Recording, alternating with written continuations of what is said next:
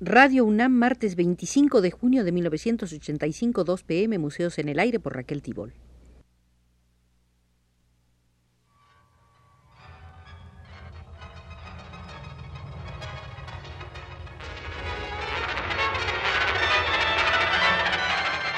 Museos en el Aire.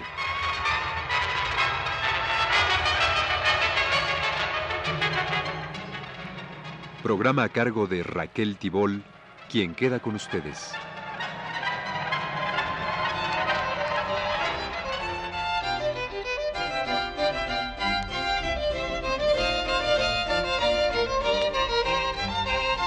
De la serie de visitas que venimos realizando al Museo de Hermenegildo Bustos, la de hoy será la número 11. En el programa número 10 de esta serie vimos el estudio de José de Jesús Rodríguez Frausto, historiador guanajuatense, quien se preocupó en señalar los períodos en la pintura de Hermenegildo Bustos. Observa Rodríguez Frausto la parquedad con que trata Bustos el cuerpo de sus personajes, de los que sólo reproduce una mínima parte, mostrando desde entonces una manifiesta ineptitud para captar la armonía y las proporciones del cuerpo humano, dice Frausto. En la producción de la siguiente década, Rodríguez Frausto percibe que la opaca paleta de bustos se comienza a iluminar el encarnado moreno de los rostros se torna rosa, mientras que en los fondos sigue utilizando tonos oscuros. Aquellas caras que antes dejaba en la penumbra las acerca más a nosotros, iluminándolas con colores claros y brillantes. A continuación, el historiador toca un punto muy importante en el arte de todos los tiempos, las manos. Pocas son las manos de personas que posan ante don Hermenegildo Bustos que permanecen ociosas. Las que no sostienen un papel sostienen un libro o flores y aún las llega a retratar mostrando una cartera o un objeto redondo que pinta con substancia dorada y que no hemos podido saber qué objeto es y el significado que tenía. Nosotros creemos, dice Rodríguez Frausto, que indicaba riqueza. Las manos ocupadas se dan con mucha frecuencia en la llamada pintura popular o primitiva, no sólo de México, escuela paralela y contemporánea se desarrolló en los Estados Unidos con similar acomodamiento funcional de las manos.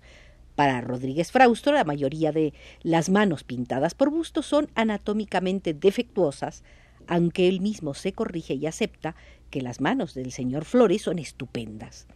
Una escasa formación académica llevó a Bustos a un tratamiento poco convencional de los factores anatómicos.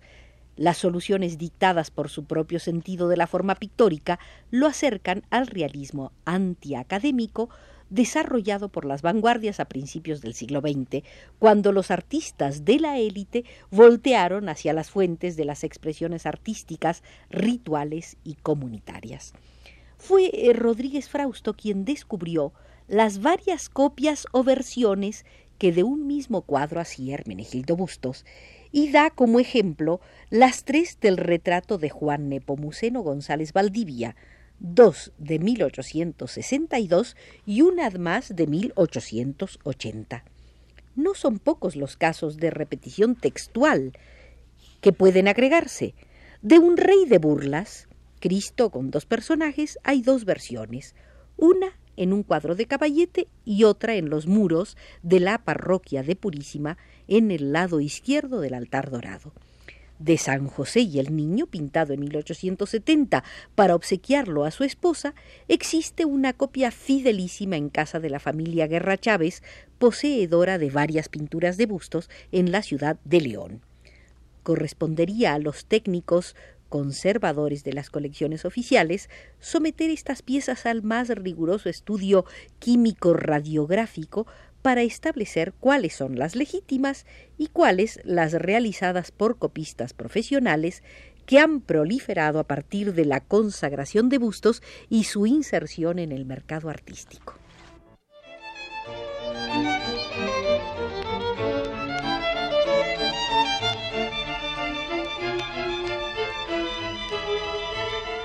Una de las características del periodo siguiente es para Rodríguez Frausto la representación de dos o más personajes en una misma composición. de 1869 es el doble retrato del matrimonio constituido por Juan Muñoz y Juliana Gutiérrez, muy celebrado por las elocuentes expresiones de la mujer joven y el marido rico y ya entrado en años. De 1872 es el de sus dos veces compadre Luciano Barajas y su hijo Pedro. Sin fecha de realización ni nombre de los personajes, existe un grupo familiar de tres personajes, quizás los padres y la hija. Por el atuendo de todos ellos pareciera tratarse de una familia campesina. La mujer luce rebozo, la joven una blusa típica y el hombre traje de manta y la calza indígena llamada patío. Notable en esta pintura es el uso de las manos en gestos entrañables y amorosos.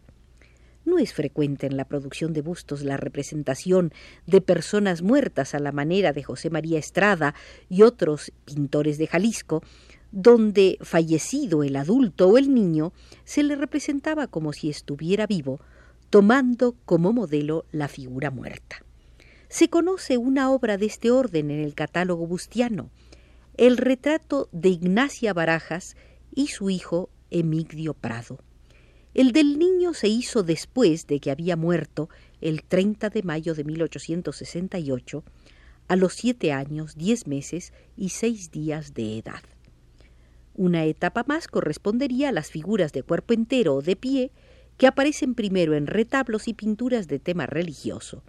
Pero en el género del retrato propiamente, la primera figura completa que se conoce es la de la niña María Morillo, obra de 1879, que aparece sentada en una elegante sillita chaparra y un florerito en su mano izquierda. Este pudo haber sido un recurso para mantenerla quieta. En 1885 pinta de pie a Miguel Desiderio Rojas. El cuerpo, de tronco muy corto y piernas delgadas y rígidas, pareciera flotar, agarrado a un frágil bastón. Rodríguez Frausto sostiene que Bustos estaba ciego para las perspectivas y para las proporciones anatómicas, pero es evidente que supo esconder su falta de habilidad en un agradable y armonioso sentido de la composición plástica. En los personajes de pie, la vertical se acentúa al quedar inscritas las figuras en un óvalo muy alargado, el cual es contenido por el otro óvalo más redondeado que habitualmente daba marco a sus retratos. Cuando lo que toma bustos de la persona es sólo el torso, la forma geométrica que el óvalo redondeado contiene es un triángulo. El más importante retrato de un personaje de pie fue hecho en 1892 y corresponde al presbítero Ignacio Martínez. Mide casi dos metros de alto, 190 centímetros de alto por 89 de ancho y se conserva, como dijimos en anterior programa, en la sacristía del santuario del Señor de la Columna en Purísima. Pese a estar contenida en una superficie rectangular, la figura propiamente ha sido construida en óvalo. Como contrapeso al excesivo alargamiento y para resaltar el rostro agudo, inteligente y bondadoso del sacerdote, Bustos construyó en la parte superior de la pintura, con grises esfumados, un área circular modulada a la manera de suave aureola, que parte de los hombros y rodea de claridad la cabeza plena de carácter. Esta pintura se conserva con el marco original, bello trabajo de talla afiligranada en madera hecho por el propio Bustos, hábil ebanista a quien se le atribuyen algunas de las imágenes en bulto de las iglesias de Purísima.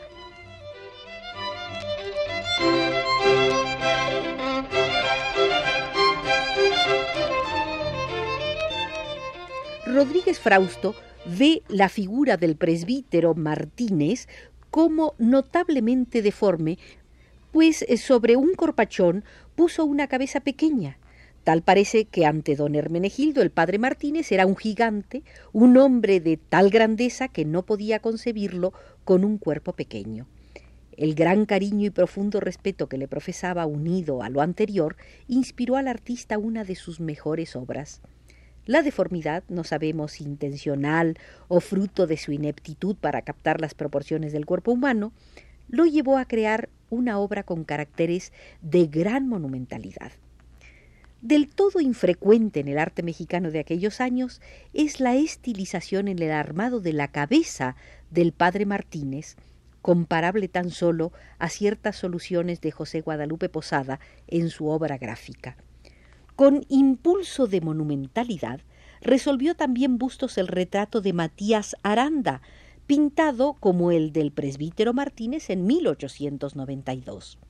El rostro de largas barbas forma el óvalo oblongo, acentuado sabiamente por la dorada cadena del chaleco. De dimensiones mayores a las habituales, 50 centímetros de alto por 35 de ancho, la composición se amarra con una mano que en primer plano empuña un elegante bastón. La última de las etapas establecidas por Rodríguez Frausto correspondería a los últimos doce años del artista y se caracteriza por el abandono de un encarnado que va al color naranja para imitar tonos más apegados a la naturaleza. En este lapso Bustos produce algunos de los mejores retablos de los muchos que hizo en su vida. Con acierto señala el historiador guanajuatense la particularidad de varios de ellos de ser retablos retratos. En estas pinturas, la representación del suceso amenazante o doloroso, por cuyo venturoso desenlace se está dando gracias a este o aquel santo, es un fondo plásticamente neutro y hasta torpe sobre el que esplende un rostro pintado en dimensiones miniaturescas y calidad resaltante. A este último período corresponde también lo que Bustos denominaba retocación de las pinturas del altar dorado de la iglesia parroquial de Purísima.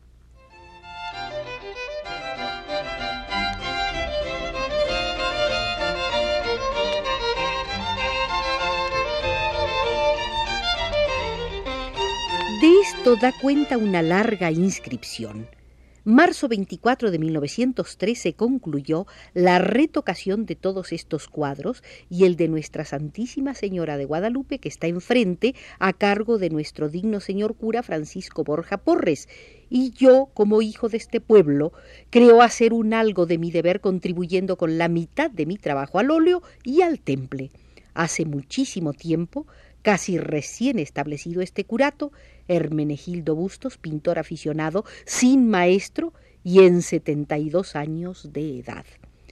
Con el hace muchísimo tiempo se refiere Bustos a los trabajos realizados en la iglesia parroquial, siendo cura el presbítero Ambrosio Arriaga y que fueron terminados el 9 de junio de 1874 entonces, con mano segura, en las pechinas de la cúpula que está arriba del altar y con detalles de acabado metálico tan propios de su estilo, pintó bustos un San Bernardo abad y fundador, un San Ildefonso arzobispo de Toledo que recibe la casulla de manos de la Virgen, un Buenaventura obispo y doctor, y un San Alfonso María de Ligori. Bajo el nombre de este aparece la clásica leyenda. Los pintó Hermenegildo Bustos, aficionado y natural de este pueblo.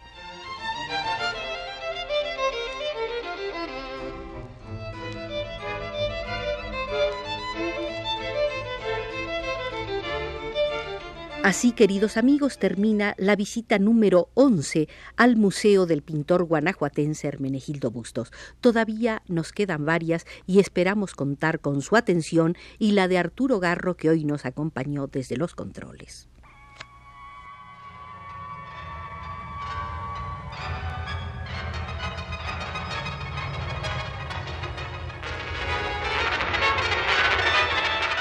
Este fue Museos en el Aire.